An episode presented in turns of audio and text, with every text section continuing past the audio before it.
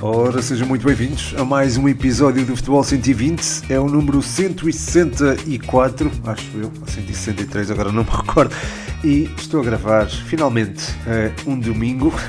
Nas últimas duas semanas tinha sido à segunda-feira, mas desta vez foi impossível uh, ter os uh, detalhes logísticos apropriados para conseguir gravar ao dia habitual do Futebol 120. Ora, esta semana tivemos uh, vários desenvolvimentos e várias coisas a acontecer que merecem, uh, digamos assim, uma análise neste episódio e uma delas, claro está, é a final das Champions entre Manchester City e Inter Milão. O Manchester City sagrou-se finalmente campeão europeu frente a um Inter que não foi de todo presa fácil. Antes da partida, se calhar havia uh, muita gente a considerar o, o City enfim, esmagadoramente favorito. Enfim, eu via o City de facto como o principal candidato a vencer a Champions uh, antes desta final, sem dúvida alguma tem vantagem técnica, tática e diria até psicológica uh, para levar a melhor sobre o Inter, mas a verdade é que a equipa de Pep Guardiola teve de suar para vencer, portanto, os Nerazzurri. Aliás, olhando para o trajeto do Manchester City nesta Champions, vemos que em primeiro lugar, foi notável, porque não houve qualquer derrota.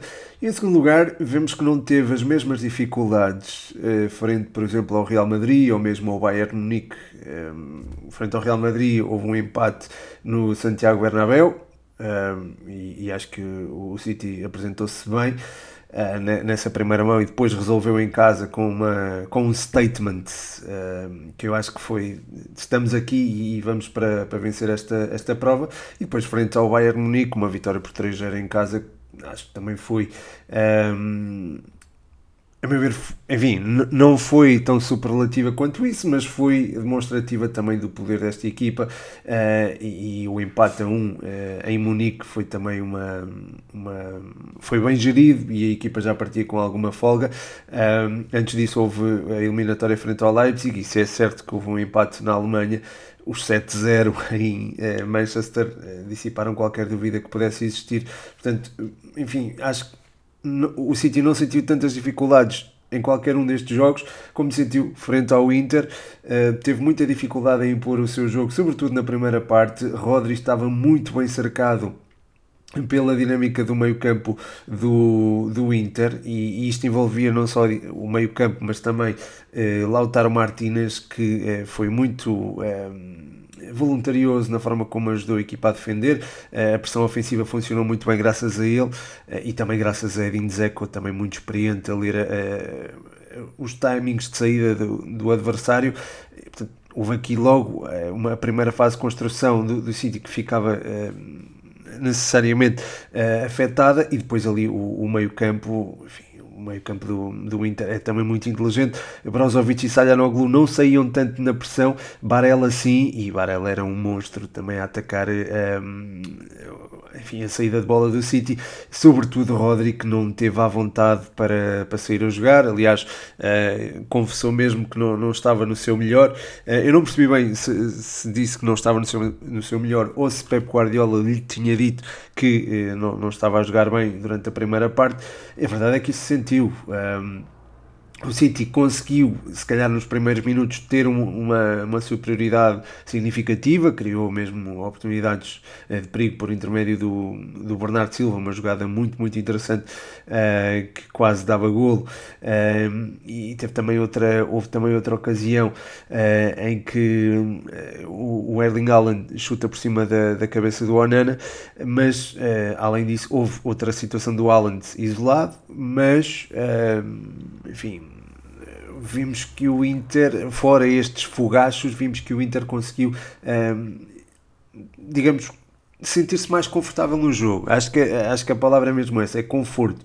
Eh, e o Inter esteve mais confortável no jogo durante a primeira parte. Acho que isso é, é uma evidência e acho que isso também se transplantou uh, para o início da segunda parte, embora a partir daí o City uh, já após a saída de Kevin De Bruyne, já adaptando o seu modelo de jogo a um elemento mais móvel na ligação entre meio campo e ataque, mas com menos uh, capacidade na construção, uh, enfim, tornou-se mais, uh, tornou-se mais capaz passaram a, a, surgir mais incursões pelos flancos. Eu acho que o City sentiu um bocadinho a falta do Kyle Walker e, e acho que isso acabou também por ser uh, a sua entrada no jogo, uh, enfim, é, é tardia, uh, mas acho que se ele entrasse um bocadinho mais cedo, o City podia ter outra, outra capacidade ofensiva.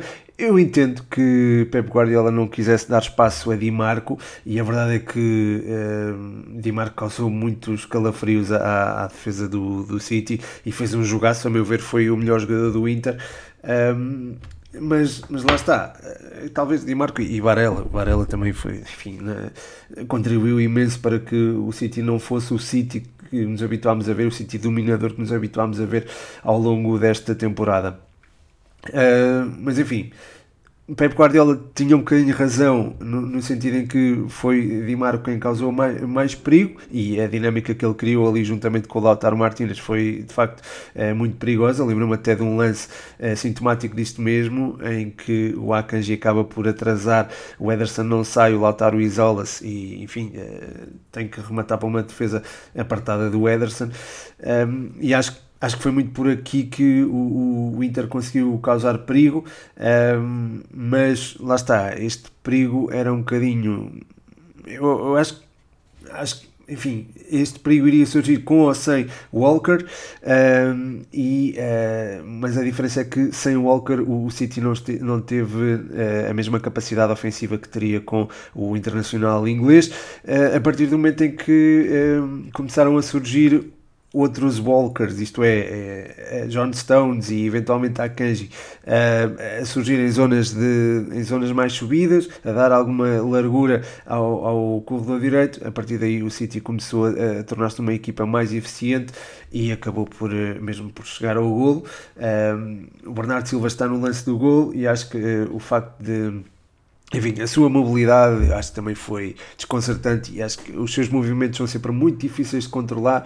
Uh, olhando para as vitórias do City, a meu ver, vemos que uh, Bernardo Silva é uma figura fundamental nas mesmas, sobretudo quando o City tem uh, o domínio da partida e desta vez não foi diferente. Não é que o City tivesse dominado ao longo do encontro todo, mas Bernardo Silva a fletir do, do, da direita para o meio ou do meio para a direita, às vezes fazia também esse movimento era, era difícil de travar e dava, dava sempre uma ou outra linha de passe. A sua capacidade de definição também ajudava a, a criar a tal supremacia que, que, estava a falar há pouco e merece aqui, eh, portanto, uma palavrinha. A meu ver, foi uh, dos melhores jogadores do City. Outro jogador que posso destacar é o Phil Foden.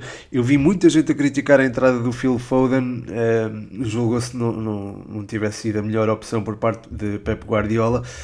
Eu acho que eu entendo que haja essa, essa leitura, mas eh, dadas as circunstâncias do jogo, dadas também a, dada a importância que tem eh, Kevin De Bruyne, eh, era impossível ter um, substituto, digamos assim, à altura do, do belga. Ehm, não havendo esse substituto, ou eventualmente colocando-se Marres Uh, eu acho que a equipa iria sentir algum desequilíbrio, alguma ausência na criação. Com Phil Foden eu acho que foi diferente porque houve a tal agitação e houve também uh, a possibilidade de Bernardo Silva uh, ir intercalando com o inglês.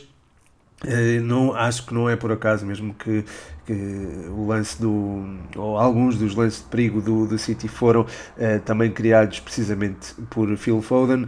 Uh, o, há um lance em que ele, ele próprio se isola e quase faz o gol uh, frente ao Nana. Há outro em que de costas para a baliza vira-se, tem um movimento fantástico e acaba por ganhar a falta. Tem um, um, movimento semelhante em que isola Haaland, enfim, foi, acho que foi uma opção muito, muito pertinente de, de Pep Guardiola.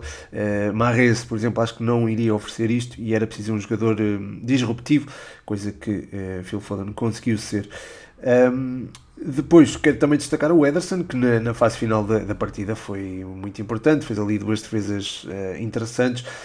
Por muitas pessoas foi considerado o homem da partida, eu não iria tão longe, porque lá está, enfim, é certo que acabou por salvar uh, o City de um eventual prolongamento, mas acho que houve jogadores mais importantes nesta, nesta vitória.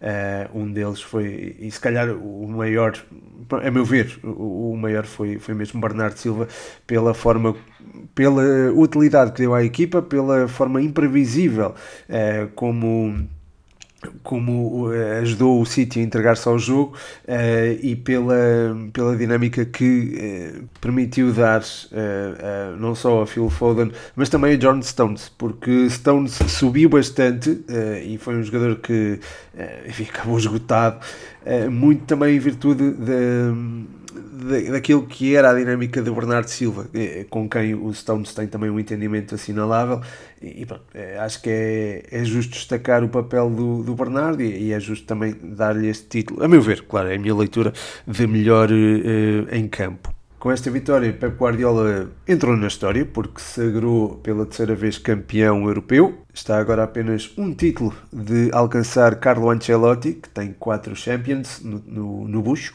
digamos assim.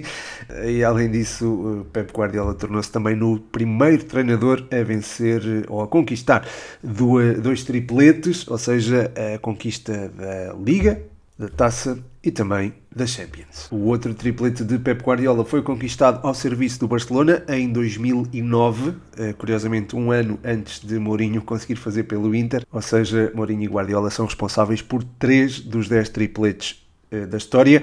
Eh, para saberem quais são os restantes, passem no Instagram que deixei lá um vídeo uh, com as 10 equipas que conseguiram alcançar este feito. Mas pegando ainda nesta questão do, do Pep Guardiola ter vencido o triplete com o Barcelona, dois anos depois de ter vencido a, a, sua primeira Champions, viria a conquistar outra. E eu acho que com o City o projeto será semelhante. ou seja, eu acredito que o Pep Guardiola fique no, no City, não o vejo a ir para, para outro lugar, uh, não imagino a ter outro projeto onde tenha esta capacidade uh, e esta autonomia.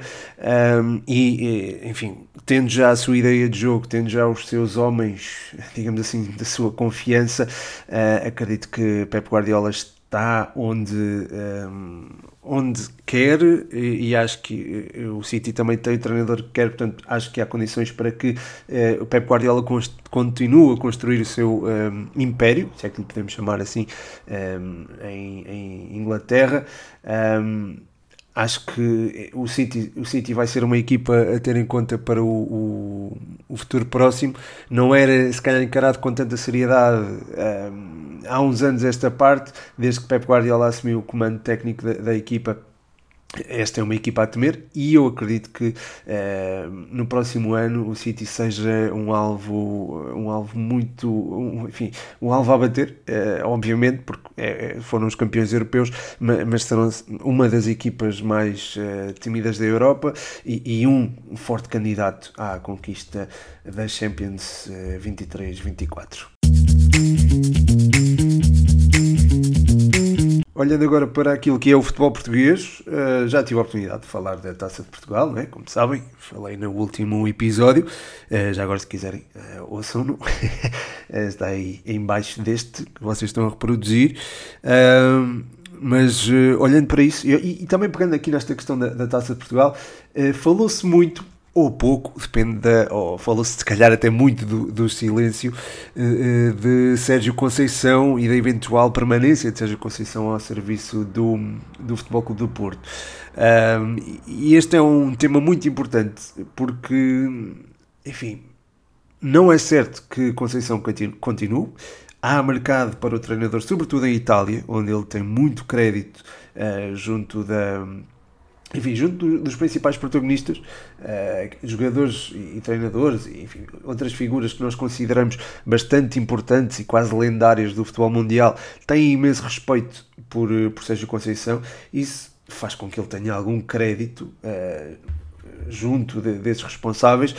Enfim, crédito esse que eh, também foi construído ao longo das temporadas em que esteve ao serviço do Futebol Clube de Porto, ou, ou, ao longo destas últimas seis temporadas, para não falarem só em passado.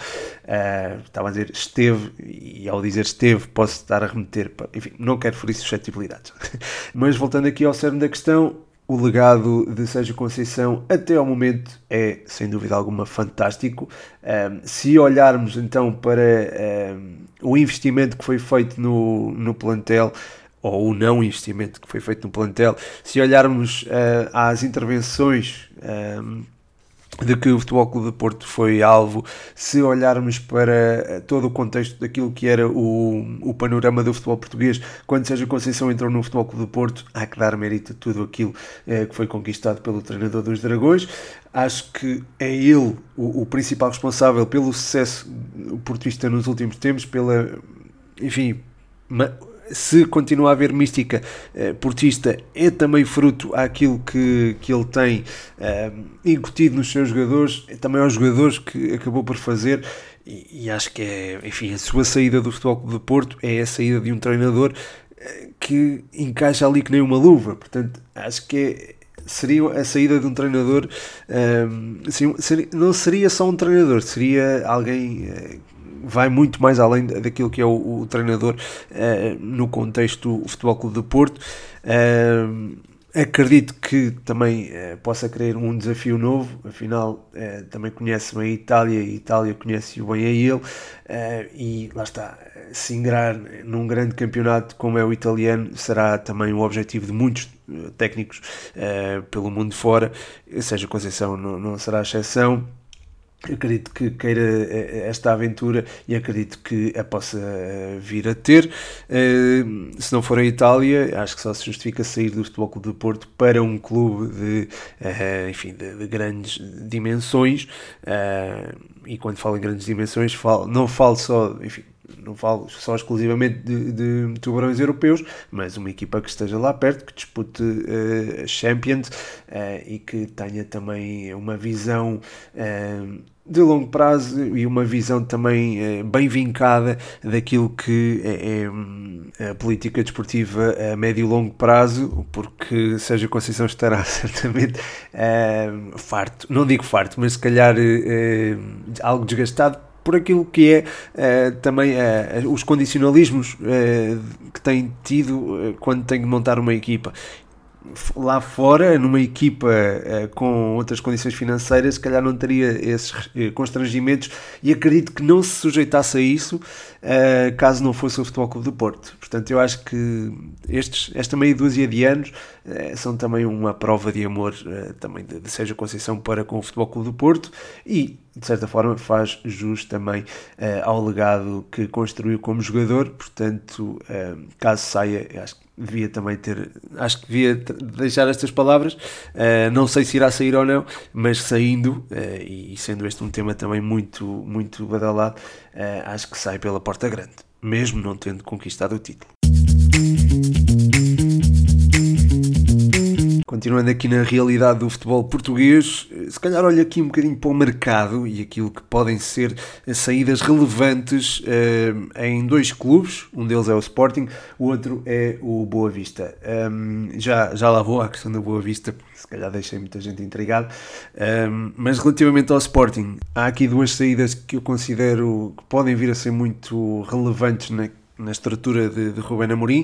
Uh, ele já disse que a sair, que saiam agora, e eu percebo perfeitamente a, a, postura dele, não é? Para um treinador que quer construir uma equipa, ter essa, essa visão a longo prazo, a longo prazo não, mas até ao final da época, uh, acho que é importante saber com quem pode contar e com quem, se calhar mais importante ainda, com quem não irá contar.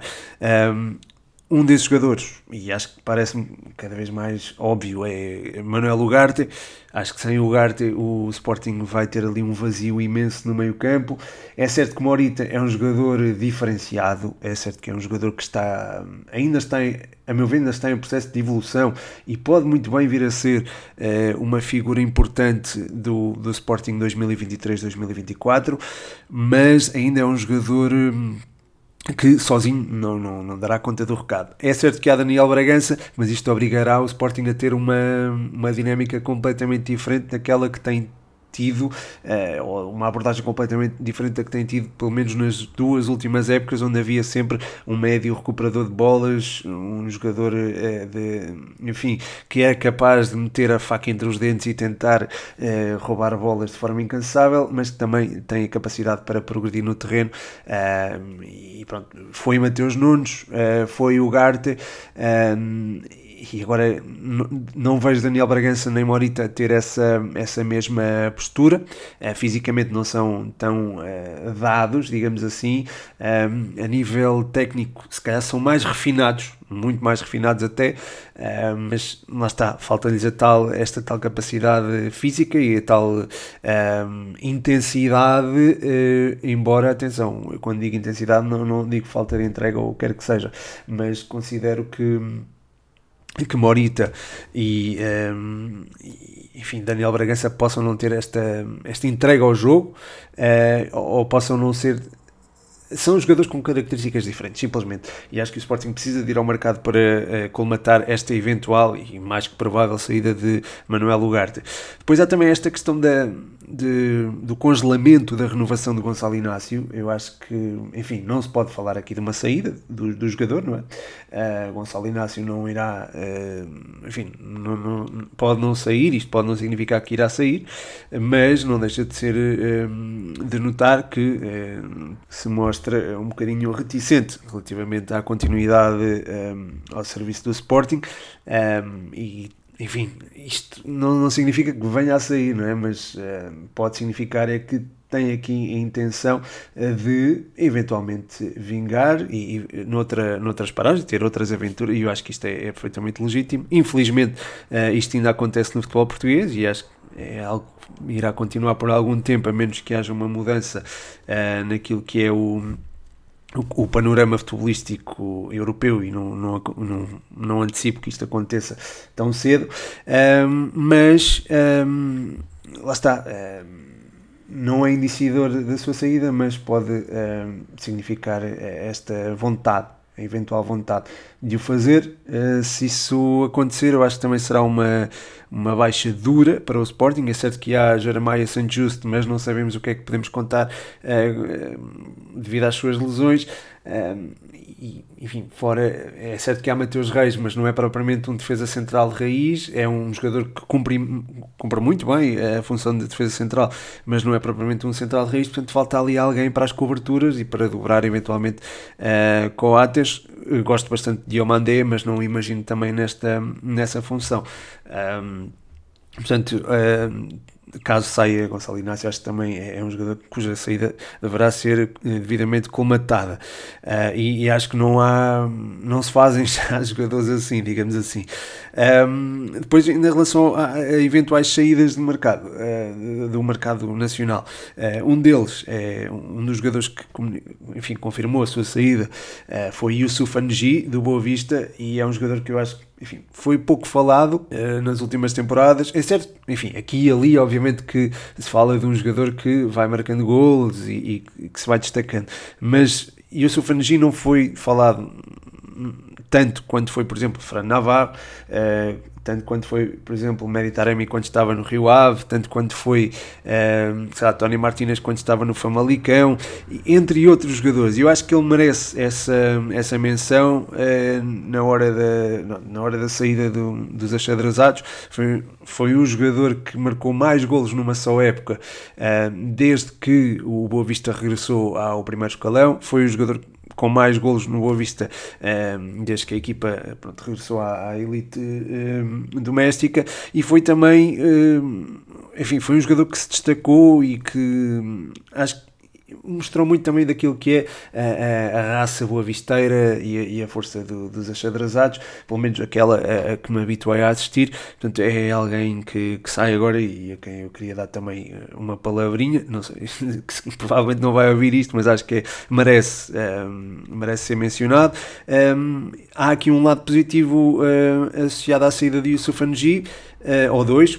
Um deles é o legado que deixa, o outro é também as portas que abre uh, para a afirmação de um miúdo que tem muito talento e acho que pode uh, resultar uh, muito bem neste, neste Boa Vista. Está pronto para assumir o papel de, de figura que é o Martim Tavares.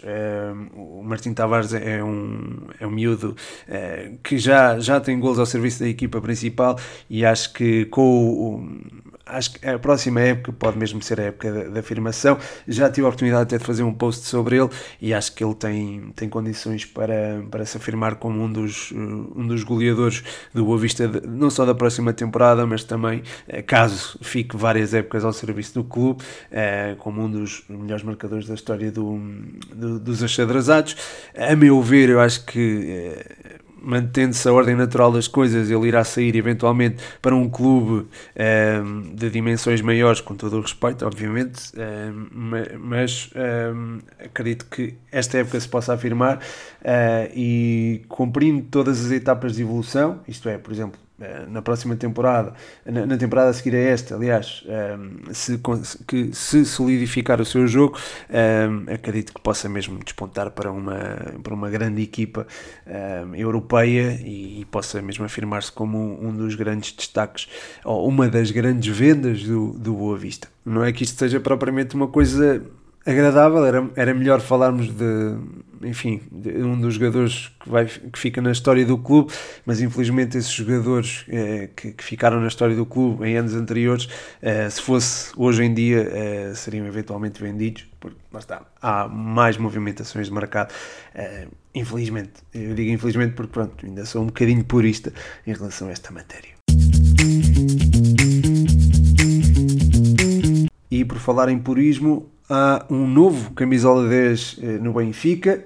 Eh, essa camisola tinha ficado suspensa eh, após a morte de Fernando Cholana, mas enfim, o número 10 está de volta e vai para as costas de Coxu, reforço do Benfica, provavelmente o principal reforço do Benfica para a época 2023-2024. O turco eh, que jogava no Feyenoord eh, vem com o rótulo de estrela do campeonato neerlandês e acho que é um jogador que pode, sem dúvida alguma, tornar-se também no melhor jogador do campeonato português. Tive a possibilidade de acompanhar alguns jogos do Feyenoord eh, esta temporada e, e acho que é alguém que vai enfim, que vai, vai mudar o, o, nosso campeonato para melhor. Acho que pode vir a ser um, um Enzo Fernandes, uh, embora, lá está, se calhar não com o impacto do argentino, porque, atenção, é preciso ter em, em, em linha de consideração que Enzo Fernandes trazia competitividade, ou trazia competição nas pernas quando chegou ao campeonato português, e eu acho que isso acabou por fazer alguma diferença. Não é que ele não se evidenciasse se não fosse essa pequena vantagem, mas acho que isso influenciou. No caso de Coxu, isso não acontece, ou seja, não tem esta, esta alavanca, digamos assim, mas não deixa de ser um jogador que tem a capacidade para se tornar um dos melhores do, do campeonato português. E digo isto uh, centrado numa coisa que eu acho que é cada vez mais importante, eu acho que vai sendo também cada vez uh, mais valorizada, não só pelos treinadores uh, que vêm de fora, mas também no próprio jogo. Eu acho que é uma coisa que se diferencia no jogo, que é a capacidade de passe. Coxu é, tem uma capacidade de passe fantástica, uma leitura de jogo também impressionante e quando se consegue, conseguem juntar as duas coisas, estamos perante um jogador que pode de facto fazer a diferença e que pode elevar o, o, o jogo do Benfica a outro patamar. Não é que o Benfica, enfim, esteja num, num patamar baixo, não, não, é nada disso, mas eu acho que é sempre necessário haver upgrades à medida que as épocas vão uh, desenrolando. Acho que é importante ter este crescimento constante, uh, sobretudo em equipas que acabam de se sagrar campeãs uh, e, e, o Benfica sagrando campeão nacional, tendo feito uma ótima temporada uh, na Champions, é, é, é, forçosamente uma equipa um, que precisa também de continuar a crescer para cimentar, portanto, a sua supremacia e para continuar também a crescer no ponto de vista europeu. Acho que é muito importante ter isto em consideração. Um, outra Outro aspecto do, em que o Coxo é bastante forte é também na, na capacidade uh, de, enfim, de bater bolas paradas. Uh, o Benfica vai perder Grimaldo, que é um homem muito importante, ou era um homem muito importante nesse desígnio. Uh, tendo Coxo, irá ter um, um, jogador também capaz disso mesmo. Um, e, enfim, é um jogador que Pode não ter, se calhar, a capacidade de definição de, de Grimaldo, mas a bater bolas paradas é um jogador também muito. deve ser tido em consideração e acredito que uh, seja seja uma mais-valia para o, o, não só para o Benfica, como para o futebol português também, uh, na medida em que pode também surpreender na Europa. Aliás, devo dizer também que foi na Europa que eh, Coxu marcou dois gols e fez uma assistência numa goleada eh, do, do Feyenoord sobre o Shakhtar por 7-1. Um, e, enfim, eh, essa exibição ficou-me na retina. Eu acho que foi a melhor de Coxu esta temporada. Enfim, não é que tenha visto os jogos todos de Kogsu, mas esse, esse jogo em particular foi, foi, foi muito bem conseguido e acho que também é, é um jogo que serve de montra para aquilo e, e também de, de antevisão para aquilo que ele pode fazer no campeonato português. Em breve farei também uma análise mais detalhada sobre aquilo que pode vir a ser este reforço do Benfica, primeiro no Twitter em princípio e depois no Instagram, portanto passem por lá. Passem por lá e não só, passem também no Patreon, patreon.com.br futebol120, onde podem apoiar o projeto. Muito obrigado desde já a todos os patronos que dão o seu contributo importante para que o projeto continue sobre rodas. Fica portanto aqui um forte, forte abraço a todos os patronos e também um forte abraço a todos os que ouviram até ao fim, a todos os que ouvem o podcast. Muito obrigado, malta. Um grande abraço. O meu nome é Pedro Machado e este foi mais um episódio do Futebol Científico.